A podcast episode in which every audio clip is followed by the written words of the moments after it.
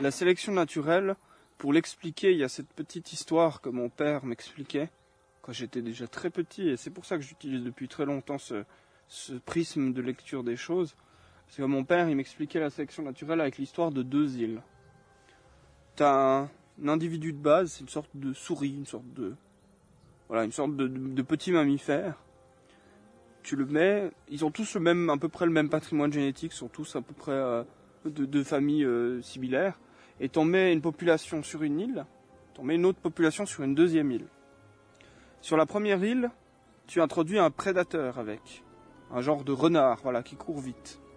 Et sur l'autre île, tu mets pas de prédateur, en revanche, tu mets des très grands arbres. Génération après génération, sur la première île, les individus qui, par hasard, ont des, facteurs qui font qu'ils courent un peu plus vite, ou des facteurs qui font qu'ils se camouflent mieux, ou des facteurs qui font qu'ils sont plus silencieux. Quand par hasard ils ont un, un critère génétique qui les favorise, qui favorise leur fuite des renards pour euh, leur procréation, eh bien ces individus auront un peu plus de chances que les plus gros, les plus lents, qui eux se feront un petit peu plus manger par les renards. Donc au fur et à mesure des générations, il va y avoir sélection naturelle des gènes efficaces. Des gènes qui, font que l'animal devient efficace pour survivre à son milieu.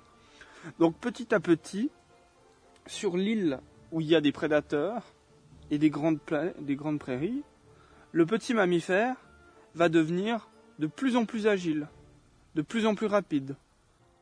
Et sur l'autre île, l'île où il y a de la végétation haute, euh, seront pas sélectionnés les individus qui courent vite, parce que ça, n'a pas d'intérêt de courir vite, puisqu'il n'y a pas de prédateurs euh, de la course. En revanche, les individus qui stockent mieux les graisses, les individus qui ont un métabolisme plus efficace pour digérer, pour assimiler l'énergie des plantes, eux auront un avantage sur les autres.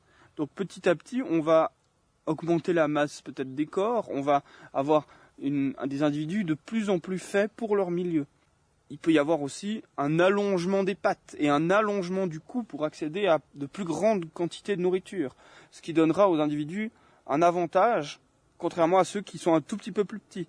En fait, celui qui est un tout petit peu plus grand, s'il a un tout petit peu plus de chances de faire des enfants et de lui transmettre son gène d'être un tout petit peu plus grand, et que ça se répète, ça se répète sur 10 000 ans, 100 000 ans, 1 million d'années, eh bien, on va avoir sur cette deuxième île d'autres types, d'autres morphologies d'animaux, d'autres stratégies, comme des stratégies de gros herbivores. Voilà. Et donc, là, on a la sélection naturelle.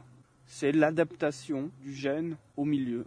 Et cette théorie est vraiment intéressante cette structure de pensée est très intéressante parce que on peut la réutiliser pour parler de tout plein de choses chez les êtres vivants. Tous les comportements qu'un être vivant a, on peut tenter de le passer par ce prisme-là, de le rétro-ingénier, de, de, comprendre les sources, de comprendre ce qui a été sélectionnant pour ce gène, ce qui a été sélectionnant pour ce comportement, et du coup comprendre pourquoi les êtres vivants sont comme ils sont.